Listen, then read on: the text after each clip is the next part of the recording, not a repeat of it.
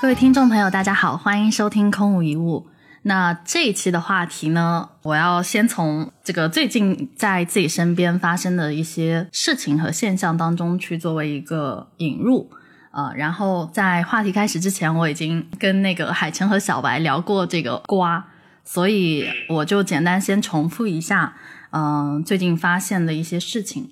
就是我不知道大家身边或者说自己有没有遇到过这样的情况，比如说你们在这个约会一个人的时候啊、尤其是女性哈，就是你发现对方，哎，他可能智商很高，然后很聪明，嗯、逻辑很强啊、总之就是强过于你吧。那那个时候，你们可能会产生一些仰慕或者是倾慕啊、那如果对方也对你有所青睐，你们可能就开始展开了一段约会。而在这个约会当中呢，你渐渐发现说，哎，跟对方的相处模式好像不是特别的舒适。也就是说，你经常会发现对方可能觉得你很蠢，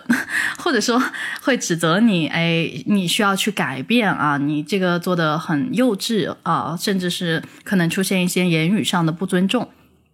那你的确很不舒服，但同时呢，你又摆脱不了这样的一种关系。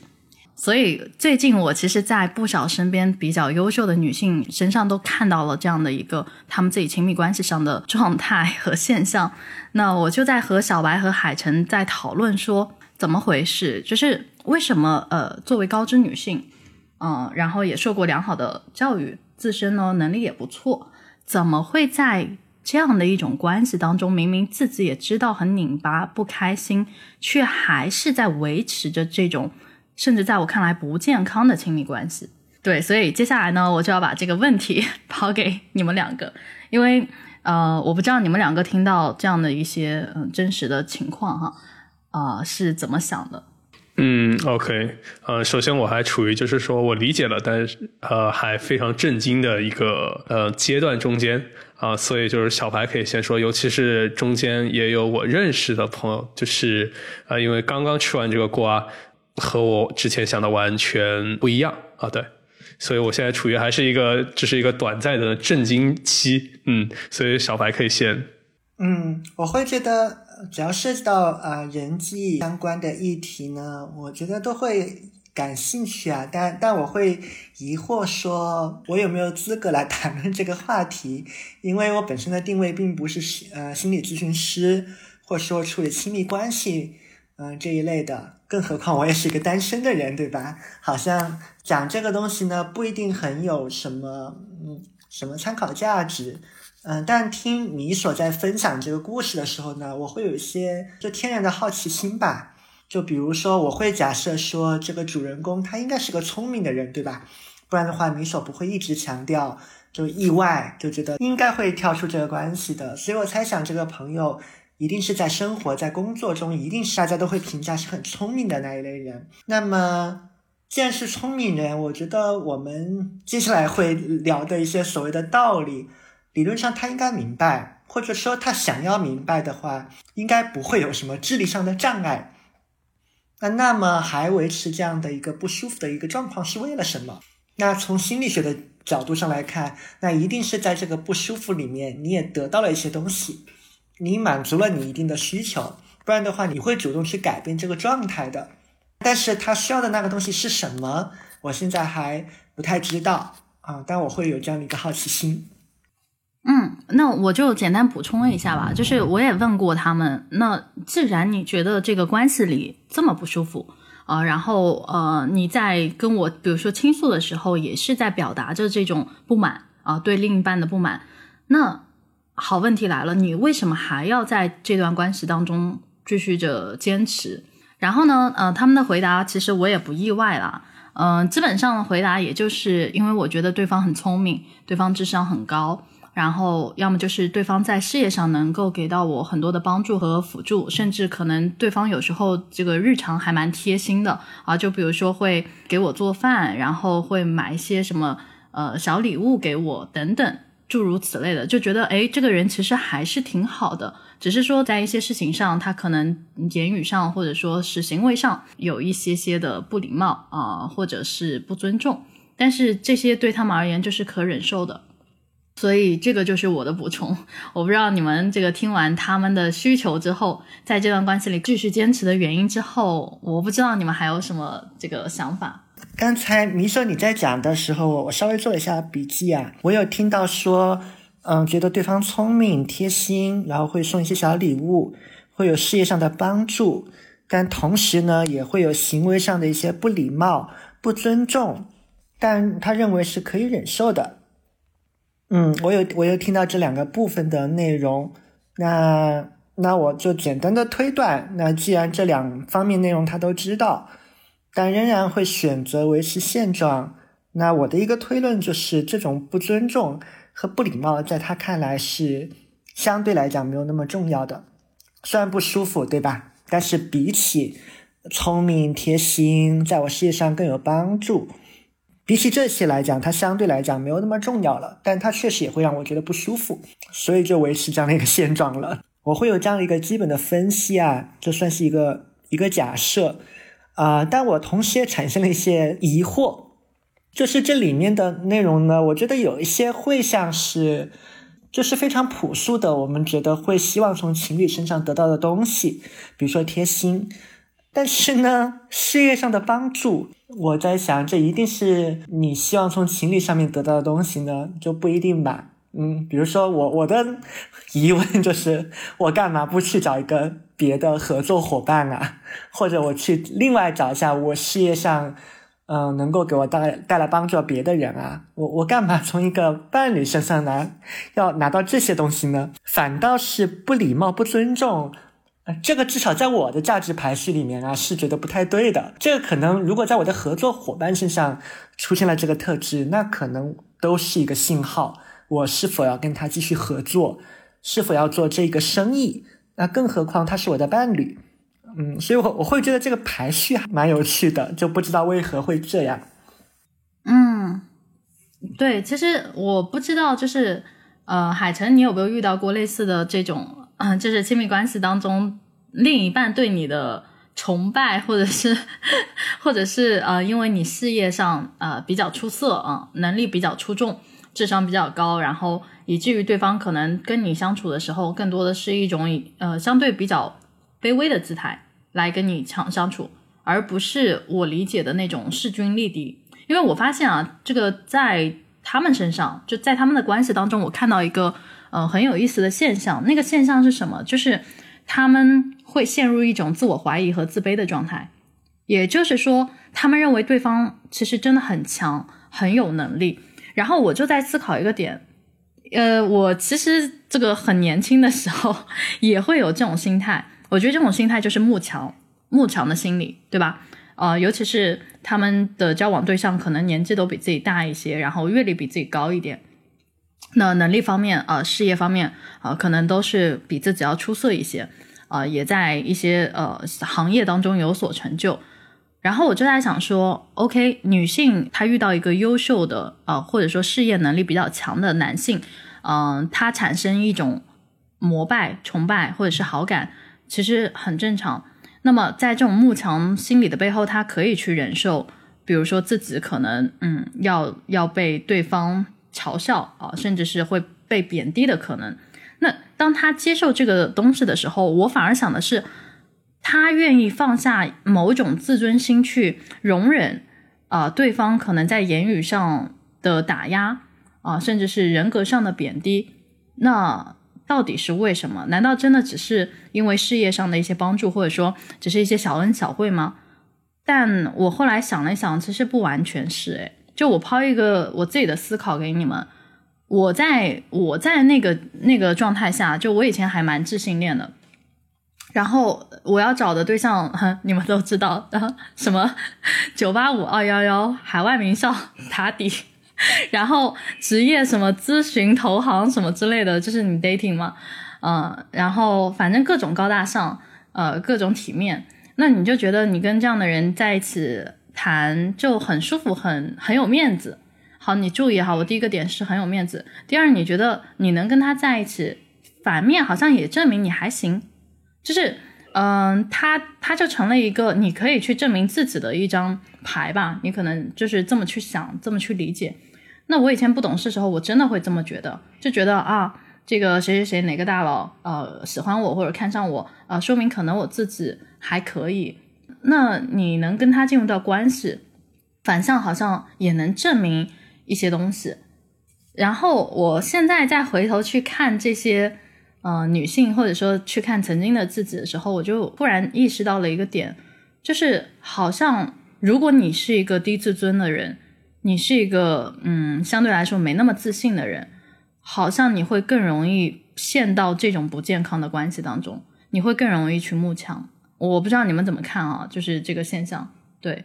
呃，OK，嗯，在这件事上，我可能提供一个完全反向，然后也是一个很刁钻的视角哈。嗯，首先就是呃，在我人生中间似乎没有产生过因为。慕强来跟我发展出关系的呃朋友，OK，呃，然后也因为众所周知嘛，我比较喜欢姐姐这一类型的，所以啊都比我大，对，然后嗯，处于就是前段时间做了一个心理咨询，是一个意向，就像我是条小鱼被直直钩子钓起来，心理咨询师给我去解读这个嗯催眠的时候。啊，那个结论，反正我说了，说出来我肯定你们会笑的。他说的点是你在亲密关系里渴望被占有，对，呃，所以呢，我在很多的关系里面其实是呃不太会有刚刚你形容的这种倾向的，对，呃，不过我会发现有一个很有趣的现象。倒是从侧面上可能会和你今天聊的这个话题有一定的关联性，就是有一些我之前觉得很厉害的姐姐啊，然后在进入关系以后，因为我往往喜欢的嗯姑娘都是那种嗯很野性，然后很有个性、很飒的那种，呃，就是你们去脑补那种猎豹或者说那种大猫的感觉。嗯，然后我会发现进入关系后，嗯，他们有一些人会开始变得呃非常敏感，嗯，脆弱，啊，或者说是依赖，呃，然后就有一种就是说，他好像为了跟你建立关系，他会去限制自我，啊，然后这个可能说的也会有点伤人，而我喜欢的本身就是。嗯，他们很野性的那一面，所以，嗯，之前在有一些关系里，我非常疑惑的点就是，哎，为什么就是有种像进入关系前和进入关系后货不对版的感觉？然后这个时候会让我感觉到疑惑，所以我其实有段时间处于就是就是我那一年半比较荒唐的时候。嗯，我不是很愿意进入一个非常长期的关系，也是在于有一些关系中间进入到关系后，会发现就是出现了严重的呃预期和实际背离的情况，嗯，大概有那么两三次，所以就把我搞出阴影出来了。哈哈，买买家秀，卖家秀。就我到现在我都不能很好的解释这个问题，也幸而啊，我现在也不用再去想这个问题。今天因为你谈起来，你又 cue 到了我，我没有想到别的话，所以我就把这个就是可以被听众朋友们广泛嘲笑很久的故事就可以拉出来说了。呃，其实我作为女性，我我可以提供一个视角，我反而觉得，呃，未必他们有两种可能哈。我我先说第一种，第一种就是他们对外的野性也好，或者是飒也好，未必是真实的人格。可能在亲密关系里，就是展露出了自己最真实的那一面，啊，最脆弱的那一面，最敏感的那一面，啊，就比如说 那个谁，对吧？我就发现，好像我我意识到这个问题，就是他好像在亲密关系当中，并不是我想的，也跟对外呈现出来那么飒、那么洒脱的状态是一样的，反而他有很多的纠结和犹豫。那这是第一种可能，第二种可能就是他骨子里的确很飒。然后很野性，这也的确是他的本性。但是在一段关系里，如果他太过于在于对方，呃，就是他太过于在乎对方，那么他可能就会变成了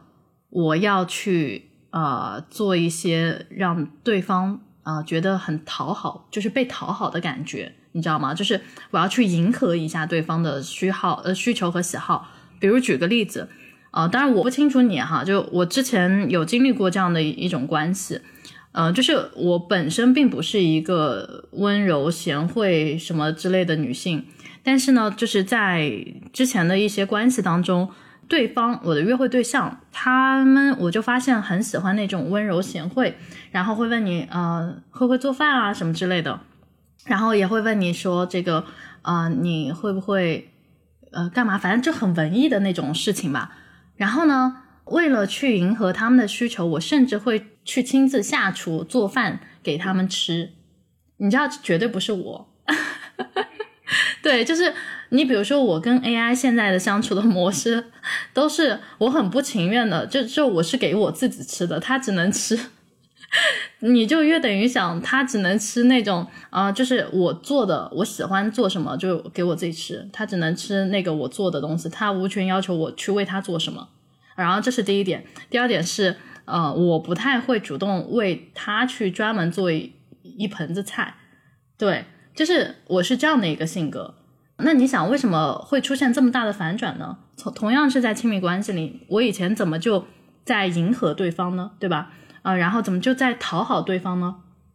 那其实说白了，说难听点，就当时那个状态，呃，还是因为在用传统的中国的思想再去拘束自己吧。因为我印象当中，就是中国的男性啊，或者说男性普遍都喜欢温柔贤惠型的啊，那我应该收收性子，我应该去呈现出一种更 更温柔、更贤惠的方式给他们，那这样他们才会更喜欢我。听明白了吗？对，就是这两种可能，一种是他骨子里本来就是，但是为了迎合对方啊、或者说为了希望对方更喜欢自己一些，那么会去做一些嗯限制他的事情，甚至是违背他本性的事。第二种就是他可能不是，只是说他在关系当中呈现出了那个那个最真实的模样。对，就就这两种可能。嗯，我理解你的意思。就可能举例子，我对外表现和呃，以及在关系实际里，我都会比较喜欢偏西方化的姑娘。然后有一些我认为可能会相对西方化的姑娘，她可能内在嗯、会有一些传统东方的，举例子呃需要更贤惠，或者说嗯类似的想法，可能会是因为这件事情我们会有一些冲突。如果我这么去回顾的话，小白呢？小白，你听完我们 我们两个人的探讨，你有什么呃衍生的新的想法吗？就对整个事情听下来，嗯，呃，我们如果说的广泛一点，就不只是指亲密关系啊，我们就说一个人他通常呈现的这个样貌是什么样子的。我们经常会提到有三种比较典型的状态。那第一种状态就是一个比较社会的我嘛，嗯、是别人看到的你的状态。呃，另外一个是比较私下的我的状态。我们经常会说那那个是你真正的样子，对吧？然后还有一些中间态，就因为一些不稳定，你在中间就四处的游离，呃，甚至是说会呈现出一些类似病态的这个状况。嗯，我会在想，其实那个公开的我和私下的我不一样，这个情况还蛮常见的，也也本身不是什么怪事儿，因为。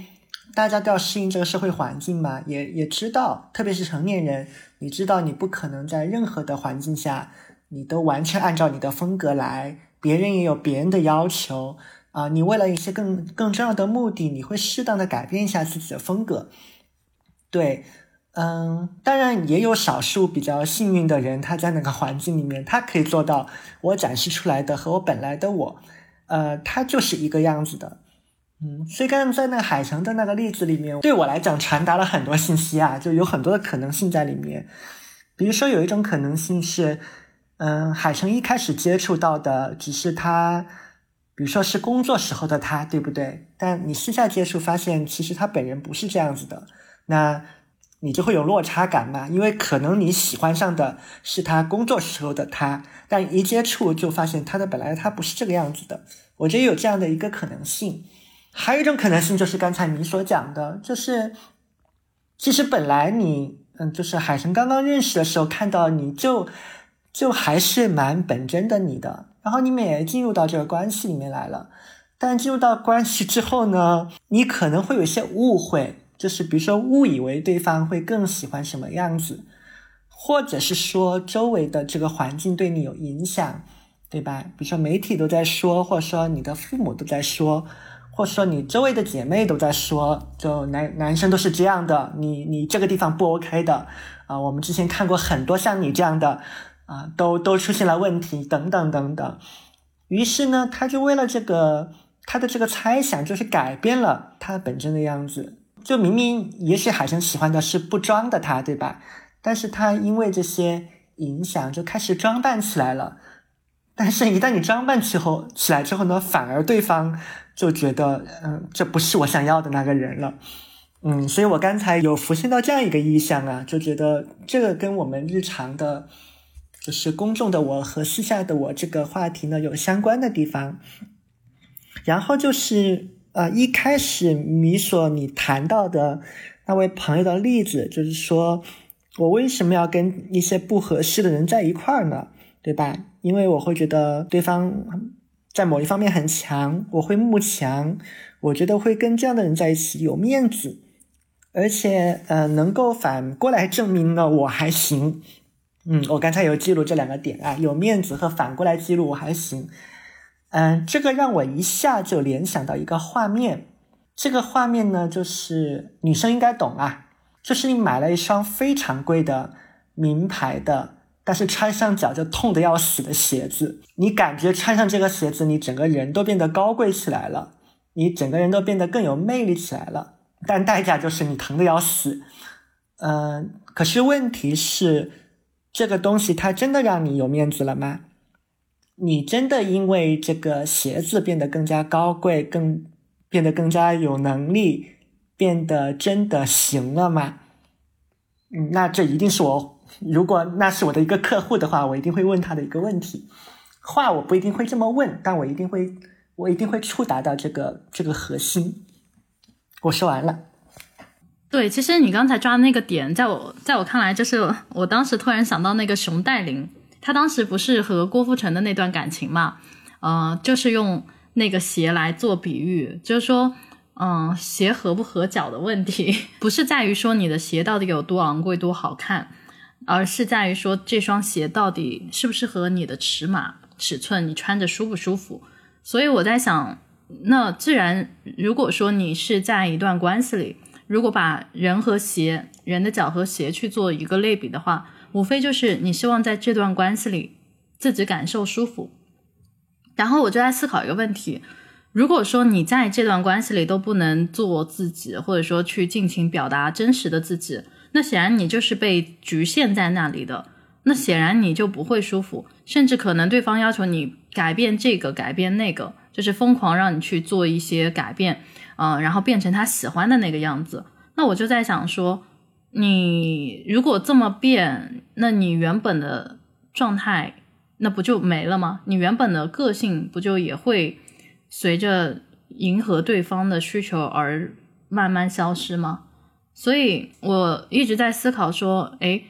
就你可以引申回来去想一个问题嘛，就是当初你们在一起，对方看上你的到底是什么？我后来就在思考这个问题，你你们知道吗？那如果说哈，我现在用一个女性，因为他们都是女性，嗯角色，对不对？那呃，他们慕强的可能是男性，那我就在思考，男性他的需求是什么？为什么会愿意和他们在一起？他们图什么？就我们可以反向过来去思考问题嘛，对吧？然后我就发现说，哎，好像这两个女性朋友都挺漂亮的啊，然后。呃，你说能力呢也还不错，起码我在我眼里应该是比很多大多数的女性要厉害很多，或者说优秀一些的。那你想，对于男性而言，他们的诉求到底是什么？而且，哦，另一方面是这个家境都还行，都还不错，甚至可能会出现说女性的女方的家庭背景会强于男性。好，问题来了，那你们觉得？男性在关系里对他们的需求到底是什么？就是为什么会喜欢上对方，呃，以及这样的一个关系，我们说，哎，可能站在旁观者的角色当中，他可能是不健康的。那我相信可能在听的人当中也有类似遇到这样问题的呃女性啊、男性我不知道哈，但我觉得可能大多数是女性会多一点。我们今天讨论这个话题，无非想认真的去探讨一下，你在一段有毒的关系里你怎么走出来，你怎么去客观的去看这件事情，啊、为什么会出现走不出来的这样的一个情况？我们能不能去帮帮，或者说作为一个旁观者，呃，去给予一些更有借鉴意义的这样的一些方案，或者说呃思考思路给这些朋友们？过往我在谈这些姑娘的时候，因为就是可能因为我喜欢的这种类型，呃，往往都是家境很好，都可能都留过学，然后家境都还真的都挺好的，呃，然后呃，尤其是在一般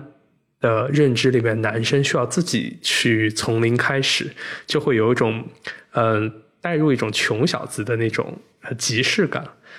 就是想要证明自己的那个意愿是特别特别强的，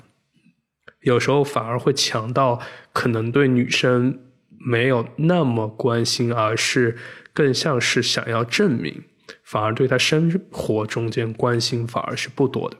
嗯，在我很多年前真的是这样。我刚才的第一个反应呢，是觉得这个问题很难答。难答的点是在于，呃，我我倒不觉得这个上面有很大的男女差异啊，或者说，嗯，只是因为大家的要需求侧重可能会有一点，因为社会文化的关系，可能会略有不同。但但我觉得本质上，它跟我不是一个性别本质主义者，我不觉得呃它是因为男和女就就怎么怎么样。就比如说慕强的心态，我认为人人都有。我对“慕强”这个词的理解呢，没有那么负面，或者换一个表达，可能听起来会好一点，叫“慕好”，对吧？你是看中这个人身上的一些一个点，你觉得很优秀，呃，可以是一些非常外在的，比如说他有钱，也有可能是一些比较内在的，比如说他善良，他很会交际，他很有能量，他很会表达，嗯、这些都都让我觉得就很正常啊、人人都有向好的这个。这个这个心态在，我是在想，我是在想，这似乎它归根到底还是一个匹配的问题。嗯、如果我们接受一个前提假设，就是每个人他都有一些好的一面和不好的一面，对吧？那我猜想，你对一个人动心，那一定是身上他好的一个点击中了你，对吧？就刨掉外貌这些这些部分，那一定是这个地方击中了你，你觉得他很棒，你你会因为这一点而看上一个人，啊、但随着慢慢接近了，他身上一些不那么 OK 的点，也会也会进入到你的视野里面，那就变成了这些不太好的点，你是不是能够接受，对吧？或者说，你是不是有能力去处理这些不太好的点？如果说这个对方的这个优点，就随着你的相处，你发现他这个优点没有变，而且这一点你仍然欣赏，然后他的那些所谓的问题，你你觉得不是问题，或者说你觉得你有能力去处理它，那这个关系就在，否则这个关关系就就出问题了嘛。比如就以海城这个事情为例啊，我当然会知道有一些女生是非常在意，就是男生的这种。你的你的关心、你的关爱要直接表达出来的，你不可以显得对我很不关心。但我也知道有一些女生在这方面的需求是比较低的，甚至她会觉得男朋友如果很密集的关系她，她会她会觉得神烦，会觉得你你在打扰我做我自己想想的事情。那也许这一类女生她更更在意的可能是在一些别的层面上跟这个男生有没有共鸣。对吧？那那也许在你看来，这个男生不够关心我，他是个大问题；但在另些人看来，他就不是个问题。所以这个就是一个因人而异的，还是看你是否匹配。嗯，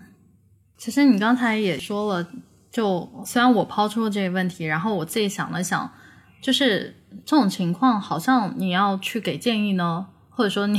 你要去给一些嗯思路的帮助，好像并不是一件很容易的事情，因为我会发现说，明明这个话题，或者说当他们来跟你讲述这个话题的时候，他们是看得清楚的。也就是说，他能表达出我在这段关系里很不舒服、很难受，我有一种可能很很低人格、低自尊的状态出现了，呃，所以他们才会来寻求你的帮助，对吧？就是会来跟你表达这样的一个情况。但是问题就在于说，为什么你会发现，哎，怎么 说完了，已经说过了好几次，也分析过情况，最后可能隔几天。呃，或者说隔几个月，你会发现还是这样的关系还是在进行着，还是在继续着，就是还是没有办法从这样的关系当中抽离出来。所以我后来就在想说，感情这件事情，好像你要劝呢也很难劝，只有可能真的你经历过一些事情，你才能看明白很多的东西。那我刚才不是给你们发金云他写的那那一段嘛？大概意思就是说，好像是呃，创业过的女性她更拎得清，或者说她的认知升级的会比普通女性要快很多。哦，我不知道你们对这个观点是怎么看的？因为他的理解当中就是说，我我读一下那个原话吧。那个原话他是这么说的，嗯，所以真正创过业、做过生意的女性往往更拎得清，不管多大，因为实践过了，认知到下一层级了。所以他们看其他人就像老师看学生一样，那些规划小九九和小心思就想笑。没有人是一帆风顺的，再牛逼的人和公司也会经历很长时间的阵痛。前期选的再好也没用，得懂得活在过程里。然后，真的能够实现最大化价值、完美婚姻的，恰恰都是经历了巨大的痛苦和低谷。只靠年轻时候的选择，做对了题，挑好了完美答案是没用的。大概意思就是这样子。因为其实，在我看来，呃，我理解为他在劝阻，就是稍微有一些些恋爱脑，或者说不是说恋爱脑不好，稍微澄清一下，就就是有遇到这样的一个在不健康的亲密关系里还在不停的挣扎，然后越陷越深的这样的一些朋友，好像他给的意见是这样子的，我不知道你们是怎么看。嗯，OK，小白可以先来。之前一直认为小白不是一个特别适合聊恋爱话题的。对象，呃，因为他，我之前对他的假设是，呃，没有实操过，啊，然后今天小白给我聊下来的感觉是他其实思考是很深入的，反而相对我来说就是一个被诈骗过很多次，然后还不怎么去反思，在过往的历史中间，往往我是被带节奏的那个人，嗯。嗯，为什么被你说出了一种我我一直是牡丹的一个感觉？我我其实之前对你在情感上的一种认知是类似智者不入爱河。嗯，倒也倒没有也没有那么悲惨了，这不对，至少目前这还不是我想要的一个状态。嗯，我觉得嗯。首先米索的那一 那一个部分，我先回应米索的好了。呃，米索的那一个部分呢，我我会有很多问号啦，因为里面的每一句话我都会有很多问号，我不知道他前提假设，所以很多事情你就很难聊。比如说他说婚姻最大化价值，对吧？就他的那段话里面那个所谓的价值是怎么定义的？嗯，我觉得不清楚，所以这个。这个事情呢，让我会觉得一下就没有找到我可以从哪个地方去切入，那我只能回到最基本的一个状况，我就假想啊，就假想我现在就面对我的一个朋友，他来跟我说这个事儿的话，我我就站在一个非常实用的一个角度，我会怎么想这个事儿？我会觉得，首先我们关于就是对方啊，就是让你不舒服的那个伴侣，你对他所有的分析呢，其实没什么用。这不是说你你有没有什么心理学知识分析的准不准的问题，而是不管你分析的准与不准，其实你没有办法对对对方做什么，对吧？你让对方改，对方就一定能改吗？对吧？或者或者说，如果你之前试了那么多方法，对方都不能改，你觉得我我们再通过玩一点什么新的花样，对方就一定有很大的改变吗？就不一定的，就这个地方呢，高度的不可控。那对于一个极度不可控的事情，其实你在上面去琢磨意义不大。那唯一比较可控一点的是什么？那还是关于自己吧。所以又回到那个问题来了。所以你在这个关系里面到底到底图个啥？如果你又在跟我说我真的很难受，但同时又觉得他的嗯哒哒哒很多点对吧？我会因为他的哒哒哒很多点而选择还是跟他在一块儿，那我就觉得嗯 OK，那从你的这个表达里面，基本就可以得出一个推论，就是你自己舒不舒服，你的这个感受，相比他的别的那些价值，你认为他没有那么重要。对吧？因为这是你的表达所给我传递出来的一个信号，那你要看看是不是要重新去评估。那我只是站在一个 人类的角度和有一点点基本科学常识常识的人的角度来讲，我会不建议你这么去想。我的观念一直都是，人其实是非常脆弱的，人不，毕竟他不是机器，嗯，他没办法做到像机器那样。就我我真的可以完全无视我的情绪感受，即便人有这样的一部分能力，我相信啊，大大部分人都把这个能力花在你的工作上面，而不会放在你的亲密关系上面。呃，如果一个亲密关系会让我觉得那么难受的话，至少对于我来讲，这个不是我认可的一个观念了。但但如果对方坚持认为，OK，我就是觉得他的别的方面很有用。很有价值，相对来讲，我认为我舒不舒服没那么重要，我还可以忍。如果对方那么告诉我，那我一定告诉他，OK，那那就尊重咯，祝福咯。但我心里一定会默默的想，嗯，那就看你什么时候崩掉。等什么时候崩掉了，那可能你会重新评估这件事情。嗯，我就想到这里。嗯，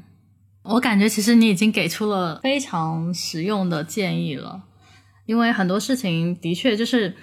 有点像老师教学生，你不可能就是听几句话，然后听大家聊一下，你就一下子豁然开朗，就是认知层到了，你到了执行层，你会发现很难落地。然后可能你今天想的好好的，结果回到家，对吧？就是见到对方又开始呃重新变成了那个关系里的样子。所以，我我觉得这个东西也不是一时半会儿，可能，呃，听我们在这边聊播客啊，或者是怎么样才能完全走出来的。不过，我个人倒是觉得，嗯，有一个东西还蛮重要的，就是我们都在谈认知，就包括其实刚才小白，我你刚刚也提到嘛，就他说的价值到底是什么，对吧？每个人对价值理解不一样，然后，然后其实我觉得价值背后也是和认知有关的。呃，拎得清也好，拎不清也好，这件事情同样和认知有关。那你说感情这个东西，有时候可能不是你理性可以去去决定的。这这个就是它成了一个最大的行动上的障碍，这点是我们需要去承认的啊。我认为，但是呢，如果说你真的再用理性去想一想这个问题，就像我 那天我写的那个公众号的文章啊，就是。你遇到 crush 的人怎么办？那然后你你是处在一个有对象的状态下，或者说你是有男朋友或者女朋友的，你突然心动了一个人怎么办？那你说你完全不靠理性吗？那你肯定很难把持住自己啊，对吧？那你可能就分分钟选择想要和这个人分手，然后去去和 crush 的对象在一起了，对吧？就常规的啊，我我们说这个面对诱惑嘛，你可能经不起考验等等，那就会。选择和另一个人在一起，但是如果说你能分得清楚你和另一半的感情，以及你和这个 crush 对象的那个那个感情是什么样的不同的感情的话，其实你反而能够看得清楚整个全局。哦，那我觉得在同样的这种关系当中也是也是如此的，就是你不可能完全不用理性。去在一段关系当中的大多数情况下，你比如说，哎呀，为什么你要？比如说，当我去询问他们嘛，为什么你要非在这段关系里就是不能自拔？或者说，呃，你到底喜欢对方什么？对方给了你什么样的一个需求，以至于说你离不开这样子？那他们会给出理由。那当你去给出理由的时候，其实就是你在动用你的理性的大脑去思考，为什么我会离不开这段感情，对吧？那好。既然是在这样的一个情况下，你就不再是说，哎呀，我也不知道，我反正就对他莫名心动啊，这种情愫来了，我这个挡都挡不住。你不是这样的表达，那我就理解为你是带着你的理性和思考再去看看待这段关系的。那如果说是在这样的情况下，那不妨也去看一下，说你预期当中的关系是否符合你现在这个伴侣带给你的这个预期的关系。如果它不符合，那么它不符合的点到底在哪里？比如说，你想象中的美好的关系，可能是对方尊重你啊，对方鼓励你，对方爱你啊，对方就是给你很多的照顾呵护，然后又能呃怎么在生活上照顾到你啊等等，然后呃整体又还不错。但是你会发现说，哎，现实当中你得到的人是一个可能在智商上满足了你的需求，在事业上满足了你的期待，但是在对你的尊重程度上。完全不达标，甚至会出现，呃，辱骂你的人格啊，或者说就是要求你去改变这个、改变那个，剥夺你的天性。那这时候你就要想一想，你如果是觉得不舒服，你不能忍受，你的底线被侵犯了，你还是选择在这样的关系里苦苦支撑着，你不妨想一想为什么？嗯，是是因为你觉得你离开他，你再也找不到像他这样子优秀的人呢？还是说，呃，你有其他的这个顾虑等等，那只要去想明白这个问题，我觉得你就能很容易的去把关系要不要进行下去这个问题看得很清楚。那如果说你想不明白、搞不清楚的这个自己的优先级，那么你会在这样的关系里反复循环。就就说难听点，就算你跟这段关系分了，你下一段还是会遇到一样的人、类似的人。然后还是会遇到同样的事情，有可能哈。然后你还是在面临这样的一个状态当中，有一点像你，你一只脚踩进了这只坑，然后好不容易拔出来之后，你又踩到另另一只坑，就是不断在踩坑，可能始终都得不到你想要的那样的一种健康的关系。所以我反而觉得说，我的这个亲密关系的思考当中，一段健康的关系。它的前提应该是以尊重你、尊重你的思考、你的想法，甚至尊重你的意愿和这个天性为核心的这样的一个人啊，或者说这样的一段关系，起码是让你感到舒适。那么接下来啊，我再去看他这个智力啊，或者说他的这个呃那个叫什么啊事业啊等等这些，去作为一个次要的排序。啊，那再接下来，可能 有些人他喜欢外貌啊，或者说他很在乎外貌等等，那么这个也可以去作为一个排序。所以，反而我觉得，你当你真的是相对比较能看明白，或者说拎得清的时候，感情这个事情，在我看来反而不难去解决。对，反正这个就是我自己的一些想法吧。我倒觉得呢，嗯。感情这个事情能不能解决啊？呃，我我始终觉得这个不好讲，因为感情是两个人的事情，对吧？你能够努力的部分总是很有限的，你你撑死只能努力五十分，嗯，而对方的那一个部分它总是不可控的，所以我很认同就亲密关系、爱情。是勇敢者的游戏嘛？因为你你撑死只能玩五十分，还要看对方的配合，对方不配合你，你仍然不及格，而且你也做了你该做的，你能做的，这个就是没有办法，你得接受这个事儿。呃，我只是在想啊，我反复都是在想，就是我们这一边当事人的这一边，你有什么事情是可以去厘清的？我会想。到底是什么样的事情让你觉得你可以无视你的感受，或者说有什么样的事情它可以，它居然可以，就是它的重要性会排在你的感受之前，对吧？包括说它可以排在让你觉得我有尊严这件事情之前。我觉得这不仅仅是亲密关系啊，包括生活中的方方面面。嗯，因为因为这不符合我的价值排序，所以呢，我不太能够想象到这件事情。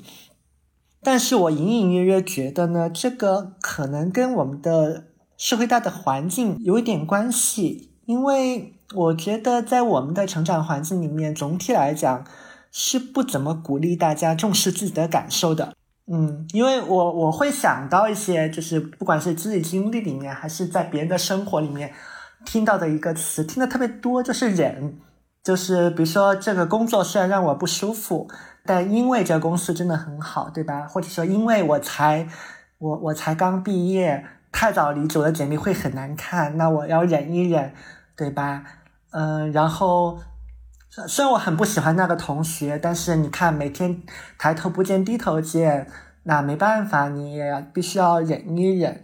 嗯，很多时候其实不会提供我们一个环境，让我们坐下来问问啊，我的感受到底好不好？然后我觉得，哎，大家可以摸摸自己的那个额头啊，摸摸你额头的右边，这个这个地方是管理感受的，然后你的额头左边是管分析的。我觉得我们的教育和规训都在大量的提示你得用你的左额头，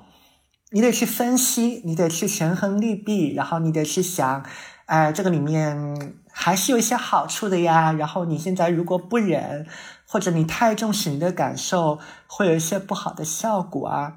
等等。但其实很少去问你感受好不好，嗯，然后也很少听到一个一个指示是说你要重视你的感受，哦，尤其是我觉得对于聪明人来讲，你你的你的左脑已经分析了那么多了，如果你真的还。感到如此的不舒服的话，好像比较少听到这样的一个声音说：“OK，你都分析了那么多了，如果你仍然觉得不舒服，那还是听你的感受，对吧？你不舒服就算了，这工作就辞了吧。如果你都分析了那么多还是不舒服，你你就辞吧。你分析了那么多还是不喜欢这个人，那 OK，你可以不跟他做朋友，你可以远离他。我们好像比较少有这样的一个生活经验。”我猜呀，会不会也是因为这样的一个原因，就多多少少还是给了大家一个感觉，就是我的感受是可以退让的，或者他总是可以退让的。你单独来说，大家都说 OK，我的感受很重要，但一到实操的时候，他的那个优先级就在无限的往后拉。我我在想，会不会也跟我们的这个环境有一点关系？嗯，就想到这里。嗯，我嗯，我前段时间。嗯，也不是前段时间嘛，就是这周，嗯，处理了一个特别剧烈的人际冲突，嗯，然后我当时在给我的这些爱人去开会的时候，我听了他们每个人的意见，呃，我就会观察到，呃，也许理性最后得出的结论哈，呃，是应该要去把这个冲突非常勇敢的解决掉，嗯。然后我返回头去看，我输出的是这么一个结论，这是一个理性的结论。然后我再去回看，呃，每一个矮人给我的建议的时候，我会发现他们其实是以四比三的微弱优势胜出的。就是最后我输出对外输出的是一个非常坚决的要去把这个人际冲突解决掉的一个结果。然后我回看我整个决策流程里面。投三个反对票的，他们真正担忧的其实就是改变，因为很就是有点像你投入了力量，尝试去改变一个原有的结构，又有一定概率会失败，甚至可能会变得更糟的时候，可能就不会去做。所以今天回到我们今天最早的那个瓜，我带入他们的角度，就有点像是一个很复杂的一个 ROI 的计算游戏。他有获得的东西，有失去的东西，也有一定的概率可能会获得更好的，也有一定的概率连原来的都可能会输得干干净净，可能会因此算不清楚，再加上原有的惯性，因为，呃，就是切换成本，新体验旧体验嘛，然后可能就会让很多人算不清楚，算不清楚就会逃避，维持现状虽然难受，不过就是不耗能。嗯，这是可能我会想到的一个从非常功利主义的角度去思考出发的一个想法。嗯，如果从功利角度来讲，我我会升起另外一个问题啊，就是我我觉得今天我们讲到几个例子呢，在我听上去就我怎么听都觉得非常不像在。谈 谈我的一个伴侣，比较谈一个一个合作伙伴，对吧？就虽然这个人有点讨厌，但跟他的合作真确实很有价值。我我总是会浮起这个这样的一个想象。那那即便是这样的一个情况，我也一定会问，就是 OK，你有你有这样的一个需要，我们也认可他。比如说你你需要这样一个人，因为他能够给你带来行业上的一些洞察，能够有助于你的事业。你你确实有这样的一个需要，你想要提升你的一个能力，但问题是，它真的是一个特别合适的来源吗？你就以一个非常工具化的方式去看待对方好了，嗯，对方在满足你的这一点需求上，他真的合格吗？或者说，这个来源他难道不可以替换掉吗？嗯，因为我跟周围的很多朋友反复聊过这件事情，就是你不要在你的伴侣身上去找类似什么行业专家的作用。啊，如果他恰好是个行业专家，那这个不在我们的讨论范围之内。但如果他人家不能提供这个需要，你就不要硬在人家身上找，对吧？或者是人家有这个能力，人家未必愿意在伴侣身上去用这个能力，因为这可能是他的别的一面。我就说你干嘛要在你的伴侣身上要那么多？就你又要陪伴，然后又要这种财务上的。一个相互的支持，然后又要这种敏锐的行业洞察，然后又事业上的一个交流，就你不交别的朋友了吗？你不找别的专家的吗？就去开发新的人啊，对吧？我我也会抛出这样的一个疑问，我觉得好像你从一个人身上要的太多了，嗯，这个在某种意义上来讲，对方应该也会觉得蛮有压力的。嗯，我我觉得，你看，其实你刚才在讲，就是说你谈到了说，哎，为什么你要有点像你，你要把你的，比如说对事业的需求，或者说对于这个呃外部的一些需求，要放在呃你的伴侣身上，你把这些预期全部希望对方或者说你的伴侣能够完全的实现，好像是有一些贪心过度了。现在听起来其实是应该是这个意思，对吧？如果我觉得如果细一点来讲的话。我觉得，甚至它有些逻辑上的不合理，因为有些需求它可能是冲突的。比如说，如果你想要一个人，呃，你看中他的是他，比如说在工作上他光光芒万丈，非常有影响力，有极大的权威，呃，有很大有很强的动员他人的这种力量，然后有有一个很厉害的事业，对吧？而且这个事业还在快速的扩张中。你又想要这个，然后同时呢，你又想要他能够在生活上给你很多的照顾，能有大量的时间陪伴，能够在你需要有一些情感支持的时候给到你无微不至的支撑。那这两个需求可能是互斥的，因为就过着前一种生活的人，他可能往往没有那么多时间会给到另一个人，别说给到另一个人了，可能他给自己的时间都没有那么多。那你的这个需求，嗯，我们从评评估需求合理性的角度来讲，它可能不合理，因为你想要的这个人，他可能压根儿不存在。对啊，这个不就是霸道总裁爱上我，而且就是而且是霸道总裁只爱上我的那个桥段吗？对啊，就就他这逻辑不合理嘛，因为霸道总裁耶，他那么多的事业要管，他忙死了，然后每天要处理那么多勾心斗角的。东西对吧？然后他也很累呀，然后他也应该要有很多个人要喘气的时间啊。然后你不但不能给他提供情感支撑，然后让他觉得在你这边很放松，反而还希望他来无微不至的关怀你，对吧？在你出各种破幺蛾子的时候，还要来为你擦屁股。你想想，这个需求合理吗？就不合理呀。我我想起来一个六年级看到周围的小姑娘会看的，就是类似什么什么什么麻雀，呃，我觉得米索应该比较熟。你好像言情小说 看过啊？你你大概就是可以可以脑补那种桥段，对不对？嗯。嗯，笑死。对，回到头来，嗯，因为刚刚在描述呃今天这个瓜之前，我脑子里面，因为米索最近好像只要我们聊天，你就会跟我类似去灌输类似 friend with benefit 啊这种这种思想啊，嗯，然后我今天在听呃这些瓜的时候，我就脑子里面蹦出一个类似 relationship with benefit。就有点像是大家期望在一个关系中间实现很多的功能啊，我觉得这件事情可能会和社会分工的社会化，而且是叫做高度的社会化然后又匹配了传统的大家的预期，呃，呈现出一些冲突。因为在过往的时候，呃，比如像女性可能会承担很多的家务，然后也可能男性可能要去承担类似呃养家糊口或者出门狩猎这么一个事儿，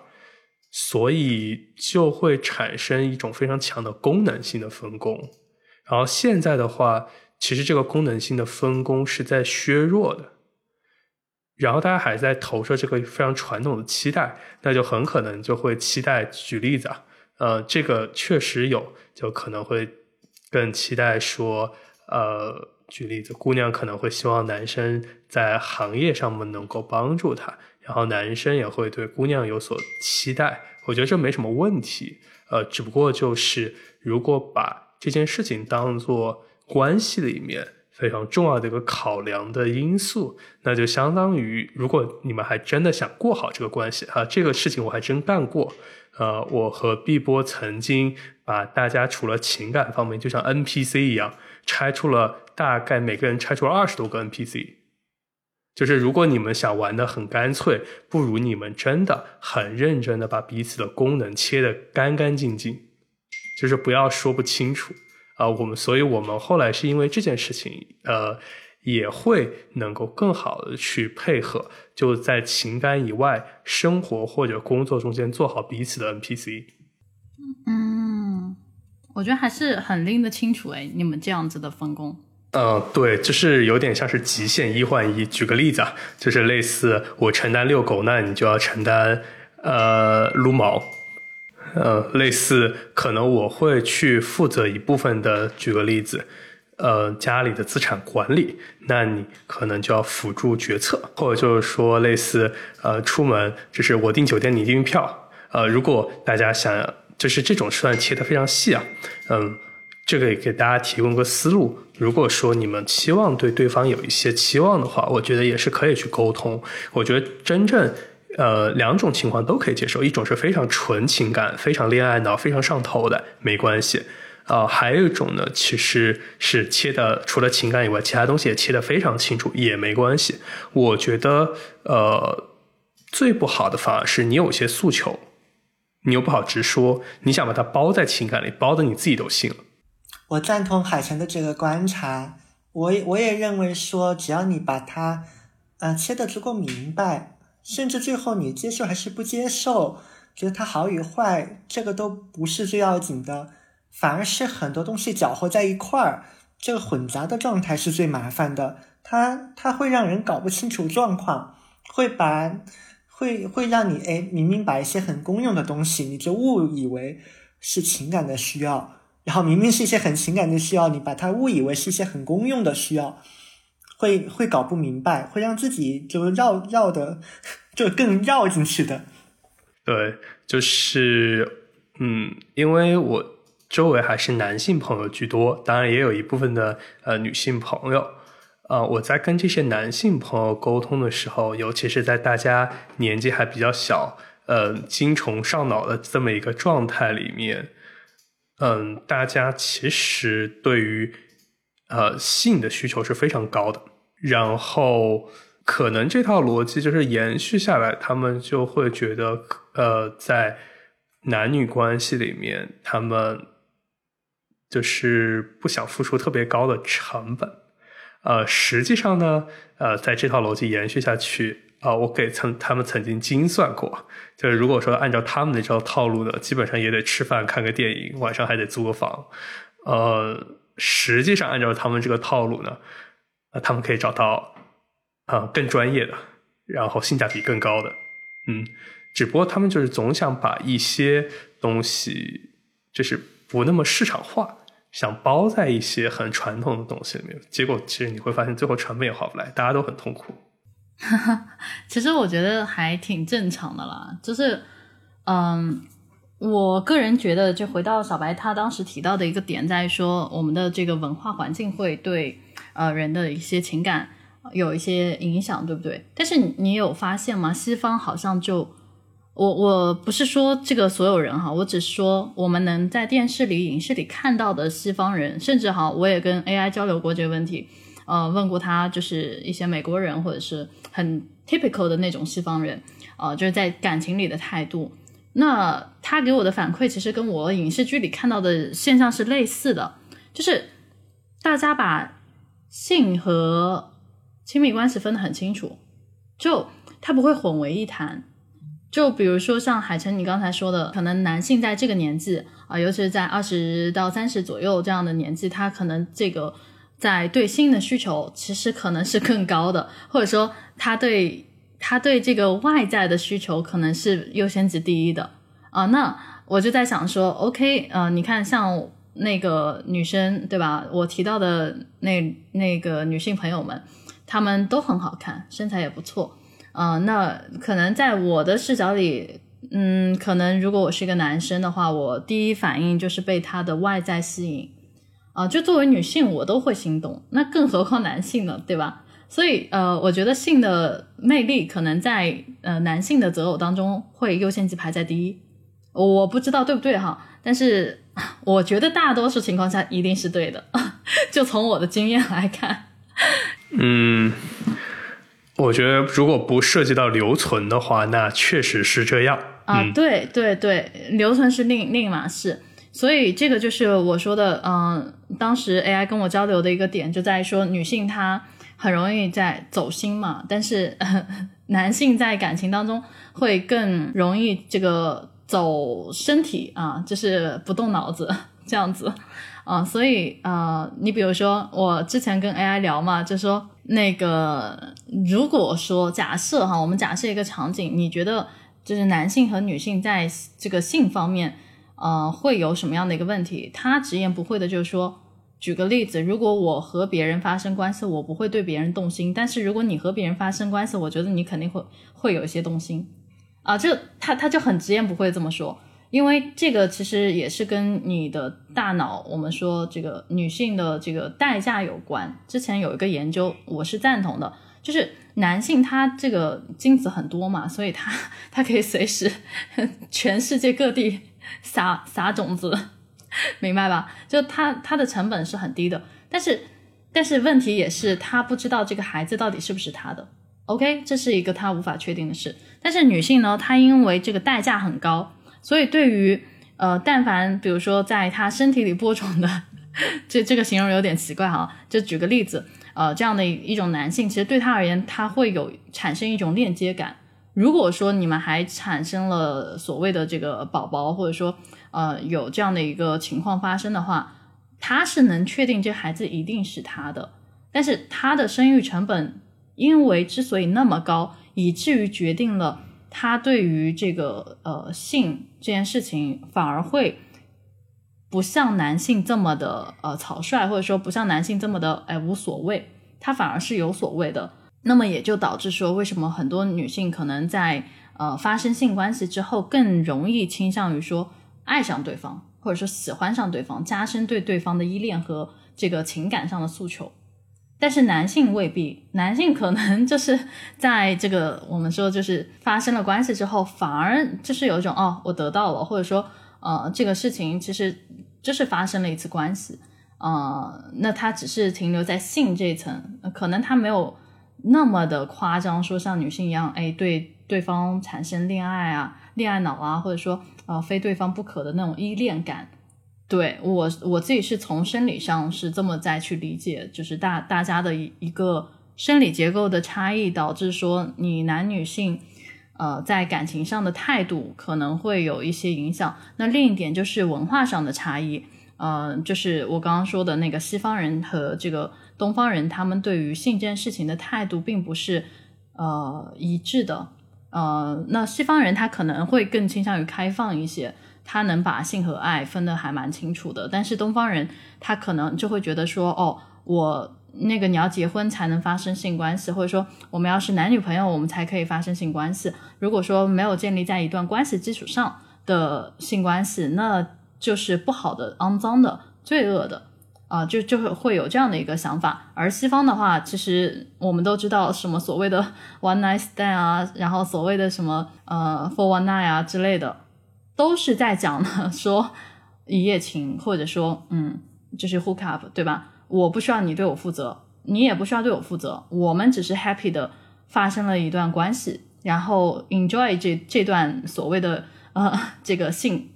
那就行了。然后之后你是谁我不关心，你你要怎么样我也不关心，就是我和你依旧是独立的两个人，我不需要你来依恋我，我也不会依恋你，就大概就是 有一点拔插无情的感觉。但是呢，你又会发现说很拎得清，就是非常的理性的拎得清。对，这这个其实是我自己的一个观察。嗯，我我我认为刚才这段话里面啊，再一次啊，对我来讲传递了非常多层次的呃信息。我觉得每个地方都有很多值得掰开讲的地方。嗯，首先我还是在强调，我不是性别本质主义的人，我。对所有就是，就所谓你回归到基因层面上去讲男女差异的这种说法，我都会抱有很多的一个怀疑。呃，原因在于说，人有个体差异，对吧？然后你生活在不同的环境里面，所以呃，不能一概而论。然后，即便有统计上的这种一些特征。但具体到我们个人身上，那统计的特征和具体到每个人上的特征，我觉得它它不可不可比吧。比如说，其实也有男生他他没有办法把性和爱分开，也有女生能够分得很开的。所以呢，不能那么讲。我会发现，在刚才的表达里面，似乎传递了一个信号，好像我们还是会觉得有关身体的这种感应，它是一个比较低等的。比较不那么重要的，然后我们我们脑子里面的那些所谓很理性的东西，它是一个更高级的，它是一个我们更应该重视的部分。我对这个观点我表示一定的怀疑啊，我会倾向于认为身体和脑子的一些感受，它应该是处在平等的位置上，然后大家大家只是侧重有所不同而已，这都是一个人他基本的一个需要。嗯，以及米索，刚刚你在讲就是嗯，男性对于性的那个需要的时候，我刚才也在想，这个性的需要它是不是也是分层次的？嗯，我相信哦，那种最贴近动物的那种性的需要，对吧？就像我前天还我在极客上还发了一个图片，对吧？我下去拿拿那个快递的时候看到。野猫们在圈圈叉叉，嗯，我觉得低层次的性的需要就很像那个，对吧？就随便看到一个野猫，我兴致来了，我就过去了，对吧？然后我就我就结束了，然后谁也不认识谁，呃，完成了一次播种，完成了一次春天的大和谐，嗯，这种低层次的和那种人和人之间，你你真的因为亲密的链接而发生的关系。两种它一定都满足了性的需要，但我相信两种性的需要它应该是在不同的层级之上的，呃，所以我觉得那那里其实也是有不同的，也也分层次。嗯，好像是讲到最后，似乎不管是站在男生一方还是女生一方，好像都回归到了个人身上，都还是回归到了你到底要啥，然后你的这个需求在哪个层次上。以及在对方能做得到的范围之内，他他满足吗？他有没有触碰到你的一些底线？如如果他满足了，那他的另外一面，他不你觉得不太喜欢的那一面，你有没有能力处理它？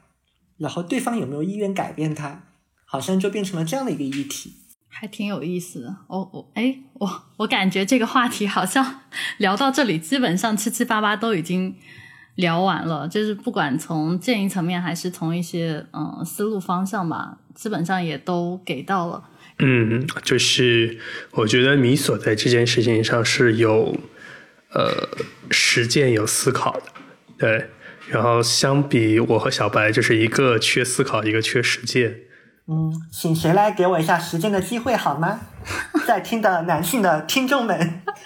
对，然后因为今天在提这个话题的时候，我大概懵逼了。呃，就是因为这个瓜本身，我会有大概十分钟的眩晕期。然后那个更大的那个点是在于，哎，我们怎么带着小白来聊这么一个话题？对，当然今天小白的表现是远远超乎我预期的。嗯，就是因为就是我们有个共同的朋友嘛，叫刘亚，对不对？嗯，我们可以在节目上 Q 一下他，就是因为像刘亚是属于那种理论层面很丰富，但驾龄其实并没有他呈现的那么丰富。呃，所以我之前以为小白可能会是那种，就是举个例子，就是就是就是驾校里面理论考试考的还不错，从来没有上过路，上车上路了以后应该会开的尸横遍野的那种状态。然后今天试驾一下，虽然他没有真正上路啊，但在模拟跑道上面，我们觉得还开的还可以。嗯，然后我们再回到很多很多年前，嗯，就是我们在二零二零年的时候。就是在我们刚刚开始录的时候，我们会提到，呃，对未来的预期。然后我和米索的愿望或多或少都会在实现和实现中。然后小白，你可以再次回到你的那个愿望，不如你就大声的今天就要对世界再说一次。笑死！为什么又会落到了真友上面？哎，回应一下你刚才类比啊，就是驾车这件事情。嗯，我觉得这个类比有一个不同的地方在于，嗯，一个你操作是机械，而另外一个你相处的是人嘛。那人和机械最大不一样的地方，这也是个废话，就人是活的嘛。一一个车它再怎么再怎么复杂，再怎么难搞，只要我想学，对吧？那无非就是一遍遍的重复，一遍遍的熟练的问题。而且，呃，一个车它是个死的机械，它有人开过。你有很多作业可以直接抄，但是呃，与人相处不是那么一回事儿。这个不限于亲密关系啦，这个包括我的工作里面，对吧？为什么人际关系永远是一个组织管理里面就感觉已经说烂了，但是就还是一遍一遍要去处理的问题？因为人就有多变性，而且你你再努力，你能努力的就只有五十分。所以我其实一向不会，嗯，也也算是有一点，也不以成败论英雄吧。这个，这个，就如果你听到身边的人好像刚刚遭遇了一段不是很好的一个关系，嗯，其实我不会立马得出结论说这个人他在这方面有问题，或他看人的眼光有问题，因为你知道嘛，就算他做的再尽善尽美，他也只能做到五十分，另外的五十分就是没有办法。嗯。呃，我觉得你今天给我提供了一个很好的想法，就是会提到，嗯，就是一段关系里面每个人都做好彼此的五十分。之前我的预期里面往往会有一个更主导的人，然后还有一个相对被动的人，然后往往主导的人会承担更多的，嗯，责任，或者说是对这个关系最后结果的一个。负责任的状态吧，就有点像这个婚就黄了，主要赖他。嗯，其实我会观察到，在过往的情感的这种相处模式里面，会给我产生一个对世界，嗯，我不知道是我打游戏，或者说是我过往的经历，还是是我在情感上面养成的一个呃习惯，就是我很多时候是。比较喜欢有绝对的优势，然后是打这种防御呃状态的这种关系。就我会发现，我很多时候在做，无论做做生意还是在谈感情的时候，我都会期望我自己始终保持一个嗯攻势的状态。嗯，其实它不是一个绝对的防御状态，而是一个自己有很大优势的状态。就我。不太擅长去做类似，呃，势均力敌或者说有来有往的事情，所以这也是为什么我自己啊历史上啊没追女生啊的一个很重要的啊原因。嗯嗯，我我觉得其实你的这个说法是说得通的，因为如果我们借用刚才那个五十五十的类比呀，我我其实也没有说要发起一个倡导。说一定要每个人做到五十分，因为因为这可能只是我对自己的要求啊，嗯，确实有可能，比如说你虽然在这个上面你只能做二十分，不管因为你你是不能做到，还是你不想做到，如果你愿意，你遇得到一个愿意提供八十分的人，对吧？那那这个都个关系也成立了，就双方需求互相匹配嘛。嗯，我我纯粹是站在一种预测和实操的角度来讲，嗯，我会认为说每个人做到自己的五十分呢，会会更加可控一点。因为我的一个基本假设是，现在大家都很忙，呃，特别是我觉得我们三个都是代表啊，我们三个都是这种创作者嘛，在自己各自的领域里面是各种意义上的创作者。嗯，其实你在亲密关系以外的部分，你已经耗去了很多能量。那我觉得在亲密关系里面，人还是会倾向于放松，做自己最本真的那个状态。那我觉得在这个状态里面，你努力做到，你以你有限的精力，我觉得做到五十分已经是一件颇有困难的事情，因为它是关系里的五十分，但对于你自己来讲，那是一百分啊，那已经是一个很。很有难度的事情了，因为这是你的亲密关系，在这里面做好了是没有人给我发钱的，是没有人来来赞赏我说啊，你这块做的很有这很专业的，你有帮到别人，因为这个都是在你的私有的空间里面发生的，它就是一个纯粹的对于自我的对于自我的理解和要求，我我是觉得这个要求其实是。是颇有难度的，所以你想想，如果我对自己我都认为要做到五十分都很难，我还要企图越过五十分去做八十分，我觉得第一，这个在我在逻辑上觉觉得这个做不到；第二，就算逻辑上做得到，我觉得我做不到，那我不会认为有另外一个神人他也做得到。所以，如果我我会期望对方做八十分。我会预判这个需求本身不合理。嗯，然后我其实，在今天，嗯，就是我们今天之所以开启这个话题，是有两个瓜，一个是我和米索都认识的老朋友，还有一个，呃，是当时我看了也会觉得从逻辑上非常震惊的一个瓜。嗯，从一开始，呃，米索提这个话题的时候，我心里其实是至少有两个矮人是拒绝的。呃，因为他们会让我联想起我过往的感情经验，呃，这个感情经验并不是说我有丰富的被 PUA 的感情经验哈，而是我看到了我在感情呃状态里面的呃，很多时候叫做不带脑子或者说不思进取，嗯，就是我会观察到我的感情模式里面就是。是有很强的这个循环的状态的，嗯，然后就是某种程度上，呃，我是很容易被一类人用一类方法给骗的。当然，就是我一定不会在博客里面就是直接传递怎么去骗我的这个经验哈。就是我现在很满足于我现在的关系啊，所以我不会去对外去传递一个类似如何骗我的一个指南。嗯，不过我去返回头去看的时候。就我能观察到这种，呃，模式就是模式的反复性，只不过就是说，我们第一个瓜的朋友，他的模式是一个以非常极端的，谁都能看得出来的，呃，一个呈现不太好的一个方式，嗯，所进行循环的，所以这个时候它才会变成一个瓜，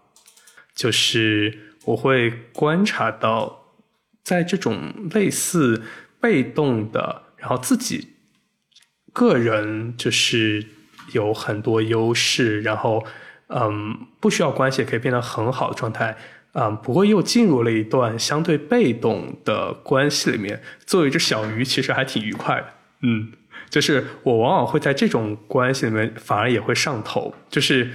好像就是我变成了，就是小白刚刚说，就是一个人应该每个人都做百分之五十。嗯，可我过往，嗯，出于某些原因，我往往是那个做百分之二十或者做百分之三十的那个人。嗯，就是，嗯，我自己能够观察到，嗯，像我这种类型的策略，我还见过几个这样的朋友，嗯，就是呈现出一种就是非常，啊，我不是说我现在啊，我是说过往哈，就是在进入一个关系的初期，往往是承担了一个就是不主动、不拒绝、不负责的一个状态。然后，嗯，就像，就是然后会在关系里面才会慢慢上头，嗯，增加更多的投入。但即使是增加更多的投入，往往也就是自己会很喜欢那个上头的感觉，但对怎么去经营一个关系是很少去想的。我觉得在关系这种呃预期里面，我觉得社会对于男性是相对宽容的，嗯，或者说是过分宽容，就大家总。会有一个预期，就是女生是更多去经营关系的那个人。然后，如果男生又呈现出一个硬件还不错，然后呢，显得相对啊类似不主动、不拒绝、不负责的一个状态，嗯，其实呃对男生来说是一个还不错的策略。嗯，不过我觉得对和一开始和这样的。呃，男生相处的姑娘，其实我觉得还是蛮消耗的。嗯嗯，我我觉得海晨你带起来另外一个话题啊，就是，哎，希望这个角度能给你减少一点压力。嗯，那我现在没有这个压力啊，因为我可能再也不会进入关系啊。嗯，好的，嗯，虽然你刚才讲了很多，就类似这种有一种反思感的，呃，一种说法在里面啊，而且好像隐隐约约透露出觉得当时做的。有点不好的这件事情，但，嗯，我一直对这种事情，我会倾向于认为，关关系是双方的嘛，所以你揪着一边说他不好，我觉得不是一个特别中立的说法。中立的说法，我我我认为，呃，一定双方还是各组满足了一种需要的，对吧？嗯，也也很简单嘛，如果你说的真的有那么差，对吧？或者说你真的列举了。这么多诸多不好的地方，那对方为什么会当时会跟你在一块儿呢？对吧？那也那也是因为一定你有一个部分也满足了对方的一个需要。嗯，然后你让我想到的一个我们刚才没有聊到的议题是关系，它其实也是在进化的。嗯，呃，亲密关系是这样，合作关系也是这样啊。呃，我们一开始跟对方去建立关系，我。我认为多多少少还是有自恋的成分在的，嗯哼，嗯，就是表这表面上你是欣赏他的某一个特点，对吧？实际上你可能欣赏的是，呃，某一个角度的你自己而已。我我觉得这个人人都一样，这本身也不是什么糟糕的糟糕的事情。所以，所以通过看看你会喜欢或爱上什么样的人，来反观一下你是什么样的一个人，其实是一个还不错的。自我反思的一个套路，啊，不过随着关系的推进呢，它它有一个还蛮重要的拐点啦，就是什么时候你能放下这种所谓的自恋，就是对自我的一个关照，然后真正的去关心别人，或者去关注对方的一个需要，而且是一个非常自愿自觉的，不是说，嗯，受到什么压力，觉得我应该这么做的。嗯，我觉得这个中间落了非常大一块，就是双方的这个自我成长啦。因为这个它只能自由而外，你如果没有成长到那个阶段，人没办法的，对吧？就就不会说我在旁边给你讲一堆道理，你就突然恍然大悟，就一下就开始变得关注对方了。我觉得不会的。嗯，所以说亲密关系很难嘛？关系特别难。嗯，可能亲密关系尤尤其难，就是因为两个人靠得太近，而且亲密关系又是你们相对来讲伪装最少、最最显自己本色的那个时候，但人的本色往往又没有那么尽善尽美，没有那么好看，那很多问题就会出来。嗯，好，你最后要开始再争争一下，就是。真真有启示吗？你需要提出你的 JD 吗？JD 要要在播客里面讲 JD 吗？啊，我觉得你还是不妨说一下。我觉得呃，这这个是我自己呃，就是到最后我们可以歪一下楼啊。JD 这里我觉得还很有意思，我给你们念一段我之前就是归纳法总结出来的 JD 哈。嗯，我给你们念原文，虽然念起来非常羞耻，然后我期望能给就是小白。呃，就是多一些他找到他心仪的男生的机会，然后我来给你们念一下。然后就是，这就是我二零二一年三月份写的，就是我我这边给你们念原文。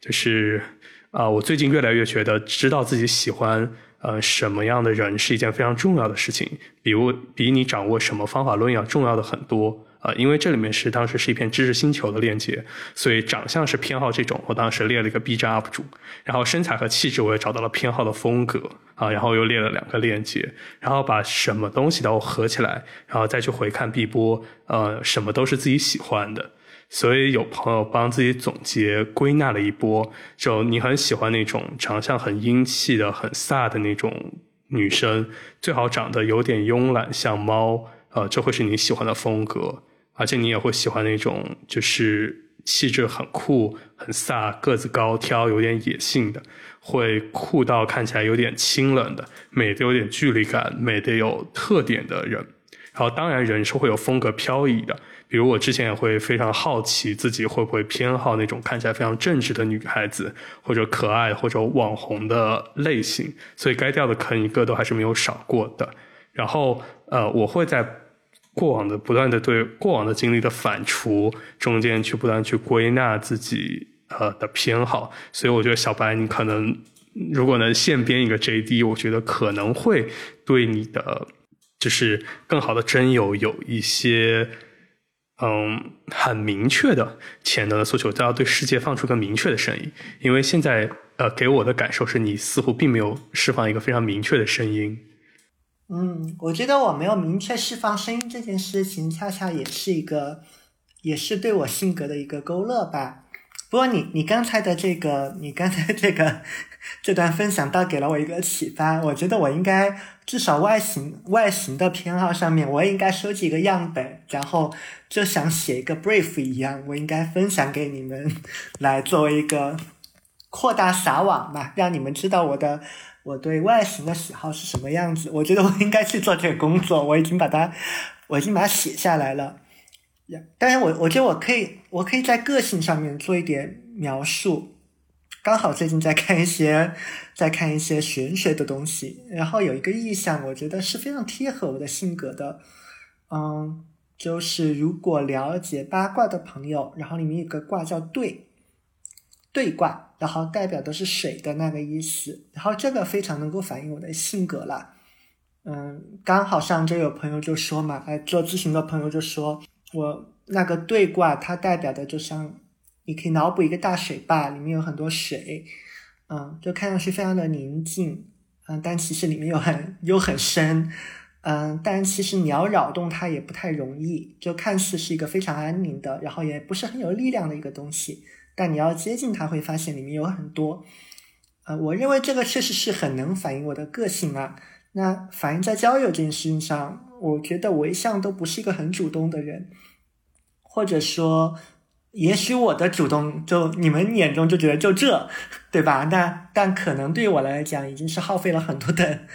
心力才会做出来的一些动作。我不是一个那么主动型的人，我更多是一个反应型的人，特别是在。这种亲密关系里面，而且就我过往的约会经历来看，我觉得，啊，如果很多事情都是要我主动发起，我主动策划，一方面我自己会觉得蛮辛苦的，嗯，会觉得我好像在做工作，就在安排又一场咨询一样，嗯，一方面好像从过往的经历来看，好像结果也确实不太好，我我猜想也有可能。这也是佐证了我刚才的一个说法吧，因为我没有，我没有在做自己，做自己的状态，我我真的还是一个蛮被动、蛮回应型的这样一个人，所以我可能对对方的性格的一个偏好，更希望他是一个比较主动的，然后对于自己想要的东西能够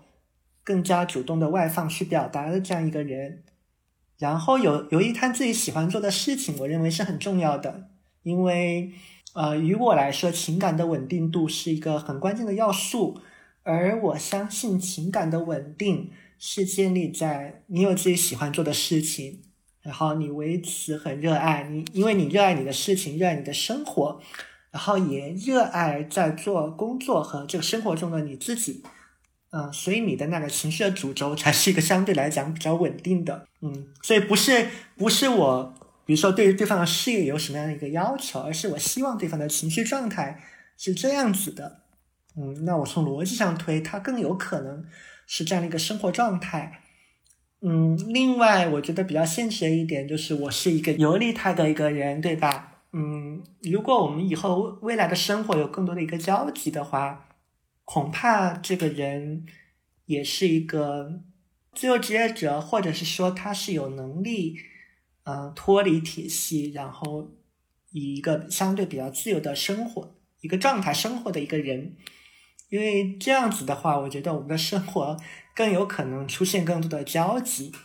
嗯，好像我之之前的有些约会经历里面，也会发现这真的是一个问题，因为我的我的节奏跟上班族的节奏经常是不一样的。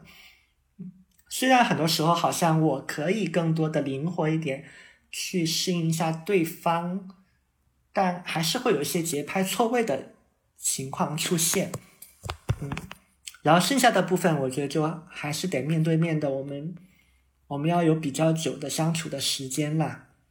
嗯，我没有那么信任一见钟情这个事儿。嗯，OK，我觉得这是我三年来第一次听到你说这么细的 JD。对啊，你看，所以你看，我再次证明了我是一个我是一个被动型的嘛。就如果你不提，我可能也不会主动说，或是我甚至没有想到我应该主动说这个事儿。对，就是第一点，就是小白之前，就是你知道小白在交友这件事情上给我呈现出来的一个信号是什么呢？就是就是小白，我很想要男的啊，好想，就这样，就具体啥标准都没有，就是呈现出一个非常呃饥饥渴，但是没有具体诉求的状态，而且就是停留在嘴炮的那个饥渴。好的，怪我，怪我没有给你一个细致的 brief。所以就过往我没有办法给你推任何的例子，嗯，就就举个例子，就像我外甥女这段时间就想呃让我帮她推荐男朋友，她给我了一个非常细的呃 JD，然后结果我打上了发小的主意，嗯，然后因为他给我提了非常多的，就是说啊他接受这个不接受那个不接受这个，然后我脑子里面逐渐勾勒出来一个哦啊大概是这么一个人，呃可是你过往就给我感觉好像你觉得是个男的也行啊，但。你有没有提出个？但我又知道你是个非常挑的人，所以就是你提了之后没提，就没有在你今天说的这么细之前，就是你说了和没说啊，在我脑子里面是差不多的。嗯，然后我觉得还有一件事情可以补充啊，我觉得很大程度上，可能你在不断进入关系以后，就有点像，呃，这个可能有点像开车啊，呃，这个我觉得反正播客里面也都大家都不是外人，呃，就是听众朋友们，就是我有六个小红书。呃，六个拼多多，然后好像有好几个抖音和 TikTok，就是我会针对性的去训练，呃，完全不一样的呃推送机制，呃，就举个例子，像我 TikTok，我最后能训练出一个只推金发的小姑娘的 TikTok。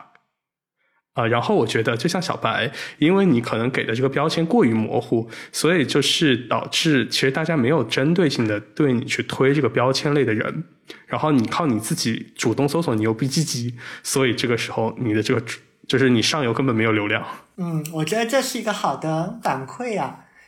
我也在想，就是为什么会一直拖这件事情？我觉得某种意义上来讲，嗯，不是因为不重视，这可能也是一种畏难情绪吧，因为。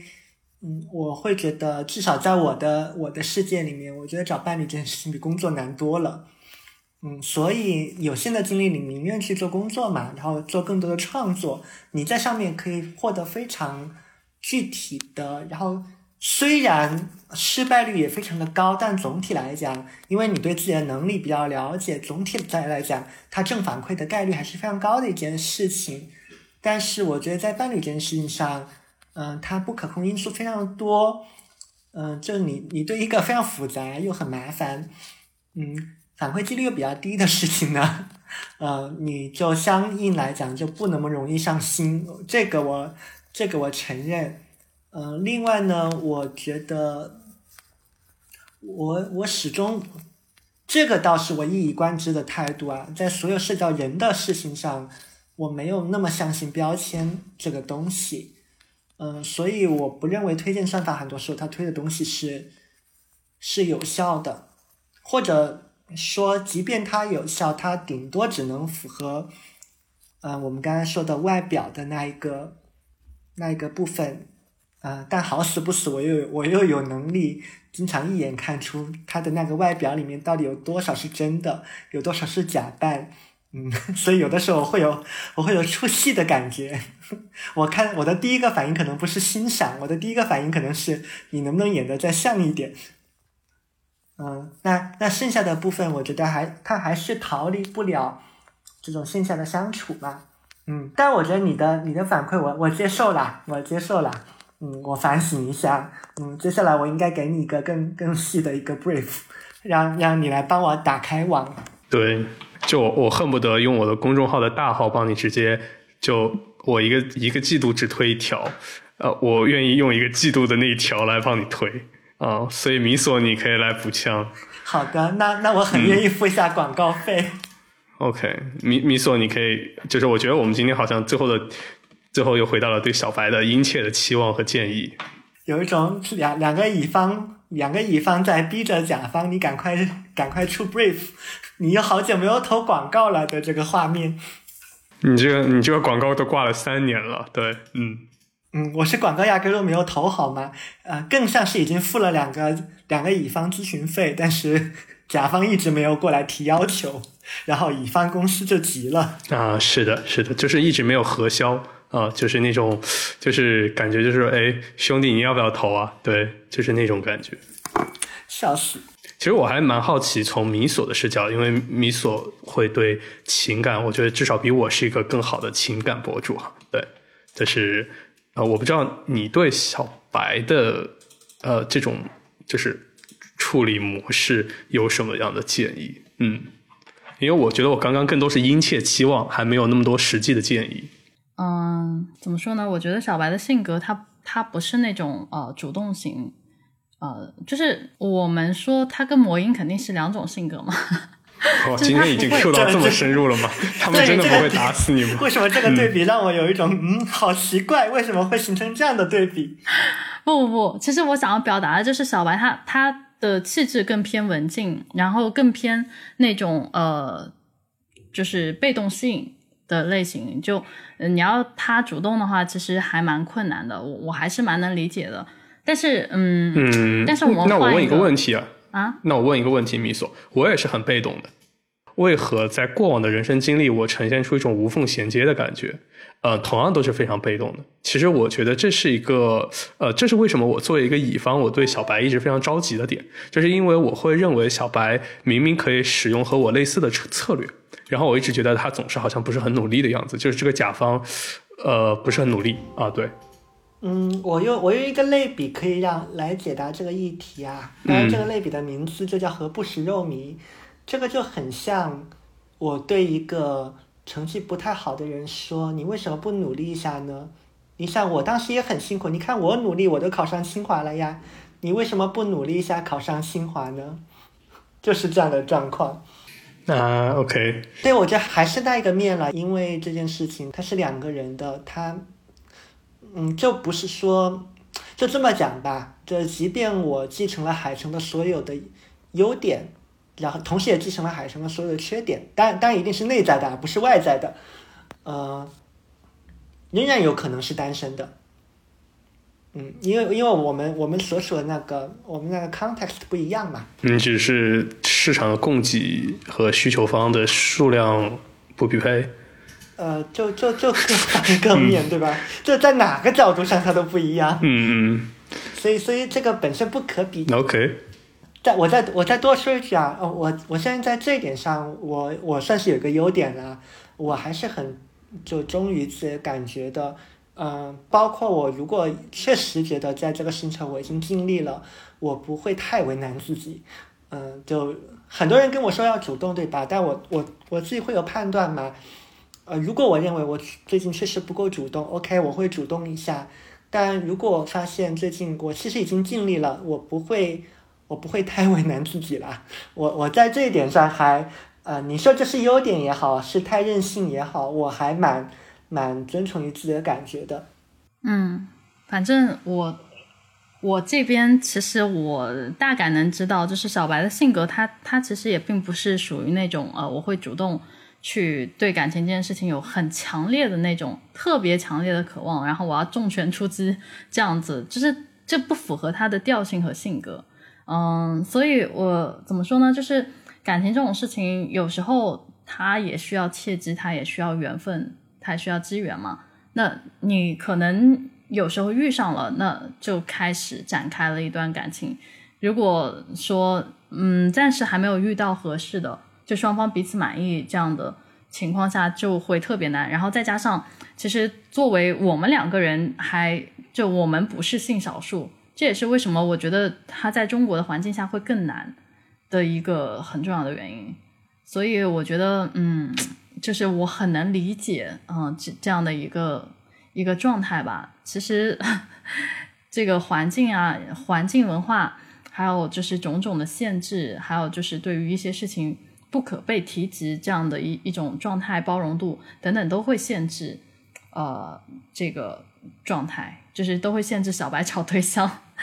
所以，嗯，借着这个节目呢，呃，也是希望，如果说有听众听到这个，或者说想要愿意了解一下小白的话，那就去他的极客搜白疫喵，呃，下载极客 A P P 搜搜一下白疫喵这样子。啊，也可以也可以关注一下他的公众号。对，小白，你可以把你的公众号说一下。对。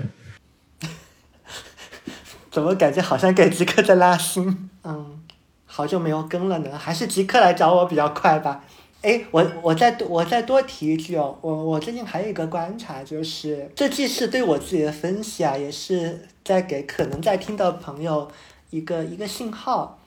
嗯，我在想什么？我比较可能在什么场景下给和人产生一些交集？嗯。我发现，这某某种意义上讲是我的特点啊，是我其实是一个工作和生活没有那么分开的人。这个原因是，我觉得可能创作者都有一点这样的一个特点，工作和生活有点分不开。所以有的时候你会觉得，哇，我怎么一直在上进？啊，我会觉得没有啊，我只是在正常生活而已。嗯，所以我会发现，比如说过去十二个月我。在哪些地方跟人的交集是最多的？还真的是一些偏向于工作的场合，或者是专业的交流的场合。嗯，这个其实不是我刻意为之的，只是说，嗯，客观来讲，我就是在这上面，嗯，耗费了很多的很多的心思和精力。我会比较常在这些地方出现。嗯，至于别的地方呢？